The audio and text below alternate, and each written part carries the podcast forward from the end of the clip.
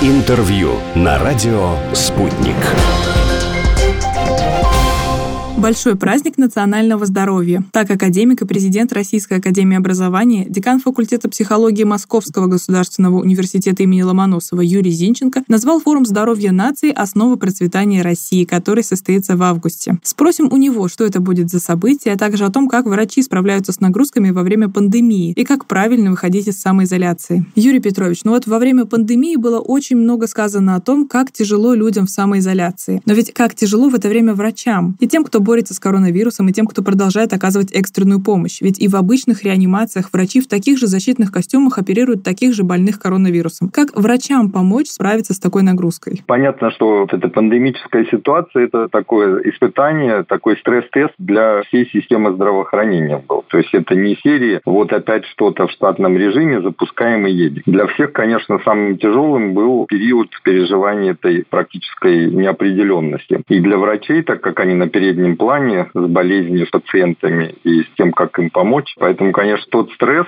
тот уровень тревоги, который был, и это естественно, потому что врач, с одной стороны, несет ответственность за жизнь больного, а с другой стороны, мы понимаем, что когда болезнь новая, нет стандартов, схем лечения, то естественным образом возникает вот эта тревога, а может быть даже, если с ней не совладать и страх, и тогда просто в результате панических настроений просто профессиональные обязанности невозможно выполнять. Поэтому, конечно, помощь здесь была врачам со стороны психологов оказана. Первое, это были разработаны рекомендации для руководителей тех клиник, которые были переведены на работу с ковидными пациентами, потому что это тоже отдельная тема. Вы же представляете, не было в необходимом количестве инфекционных клиник, которые могли бы этот объем объем первую пациентов просто взять и принять. Но, тем не менее, достаточно быстро разворачивание происходило, и для врачей было сложно, когда, например, они по своей профессиональной деятельности работали в другой области медицины, что естественно, а потом достаточно быстро, пройдя необходимое до обучения, переключаться на инфекционных больных. Поэтому первый стресс – это профессиональная ответственность. И здесь, конечно, совладание, копинг-стратегии, умение справиться со своими эмоциями в этой ситуации – это первое первое, что психологи помогали, собственно, врачам, медперсоналу, руководству этих клиник медсестра, которая должна выполнять процедуры у ковидных пациентов, она же должна там их повернуть, сделать укол там и так далее. И это достаточно на первых этапах было непросто. То есть, конечно, здесь стресс был на всем медицинском персонале, ну и на других службах клиники, потому что если что-то происходит там с водопроводом в красной зоне, то понятно, что к этому должны быть готовы и технические службы туда зайти, там все это своевременно отработать и выйти. Может, у вас есть какие-то советы, как справиться с профессиональным выгоранием? Что помогало? Стресс – это естественное состояние организма, то есть это степень готовности, это определенная мобилизация к тому, чтобы противостоять или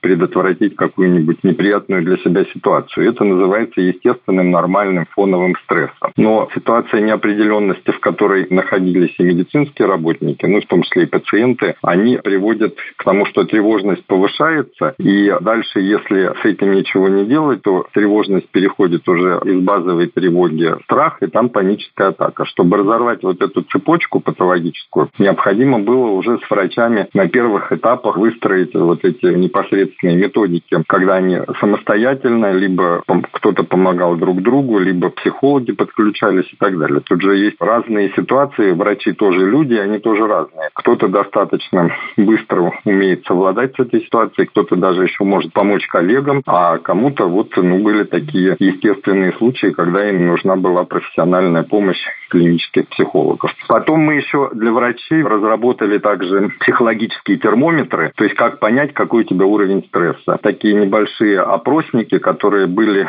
в онлайн-режиме, они врачами где-то за час перед выходом на смену заполнялись, и такой небольшой психодиагностический инструмент, он показывал вот эту эмоциональную температуру, то есть насколько у вас высок уровень стресса, насколько высоки тревоги и так далее. И исходя из этого врач уже настраивался настроиться, собственно, на ту деятельность, которой ему в ближайшие часы придется заниматься. Как правильно выходить людям из самоизоляции? Может ли это для кого-то быть каким-то травматичным опытом в психологическом плане? Есть ведь люди, которые все это время вообще никуда не выходили и до сих пор боятся. Они смогут вернуться к нормальной жизни? И как это сделать помягче? Во-первых, мы прекрасно понимаем, что люди разные, и для кого-то очень сложно было войти в эту колею самоизоляции, то есть приучить себя к новому фактически образу жизни и ограничить общение, ограничить контакты, физически ограничить пространство, в котором ты живешь. Поэтому, конечно, все по-разному и входили в самоизоляцию. Ну, естественно, что и выход из самоизоляции не менее сложная задача, потому что вот кто-то вошел в эту колею самоизоляционную, а тут вот уже постепенно снимаются эти ограничительные меры. Вирус у нас не заканчивается по команде, и поэтому должны понимать, что первое время необходимо продолжать соблюдать профилактические меры. Вот и не пытаться за один день посетить все места общественного пользования, о которых мы мечтали вот весь период самоизоляции. Это, наверное, первое. Поэтому лучше всего постараться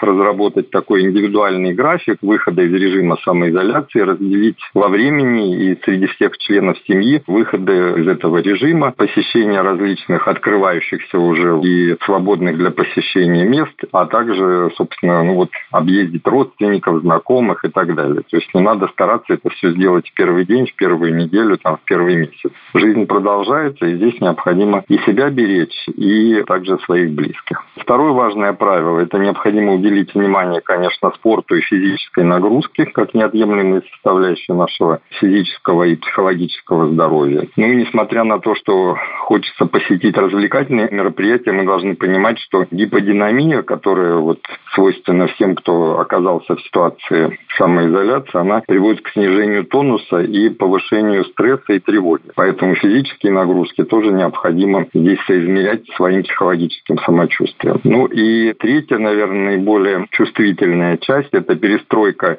и переход с виртуального на реальное общение. У нас ни один гаджет не заменит нам живого общения на все сто процентов, в первую очередь из-за отличия способа передачи эмоций при взаимодействии. Поэтому мы должны понимать, что вернувшись в реальные коллективы на работе там или с теми, с кем мы общались, мы сталкиваемся с реальными эмоциями людей, которые я не могу уже там нажатием кнопки выключить, и все, я как-то не переживаю. То есть, на ваш взгляд, личное общение все-таки вернется? Не получится так, что мы привыкли общаться через телефон или компьютер, и нам больше не нужно будет встречаться? Да нет, я думаю, что, конечно, цифрового общения станет много больше, чем раньше, особенно, наверное, по работе, вот эти бесконечные совещания. Сейчас уже все начальники поняли, что проще собрать совещание в Zoom, то есть эти элементы удобства, они естественным образом войдут в нашу жизнь и в работу в первую очередь. Но то, что касается личной жизни, то, что касается наших человеческих отношений, то здесь, конечно, необходимо помнить, что это всего лишь был временный вспомогательный инструмент, чтобы поддерживать общение и коммуникацию. Профилактика последствий цифрового общения, она тоже здесь необходима, так же, как и профилактика гиподинамии во время самоизоляции. Вопрос о форуме. Что будет представлено в этот раз на выставочной экспозиции на форуме и о чем вы и ваши специалисты расскажут на конгрессных мероприятиях? Форум – это большой праздник национального здоровья. Вот мы с Лео Антоновичем с самого первого форума сотрудничаем, поэтому для меня это еще и целая, так сказать, и личная история, фактически, часть жизни. Лео Антонович сумел мобилизовать всех, это и врачи, это и общественные деятели, это и представители властных структур, когда все сплотились вокруг одной цели и вокруг самого главного вопроса – это вопрос о здоровье, здоровье нации. Потому что мы понимаем, сейчас особенно эти слова «желаю вам здоровья». И главное здоровье, оно действительно является вот этим системообразующим фактором для всего государства. И сама выставка со стороны вот нашей, она здесь будет представлена и со стороны Московского университета, факультет психологии представит свои разработки. Это различного рода программы, которые мы построили в системе виртуальной реальности, то есть это различные тренажеры, которые могут помогать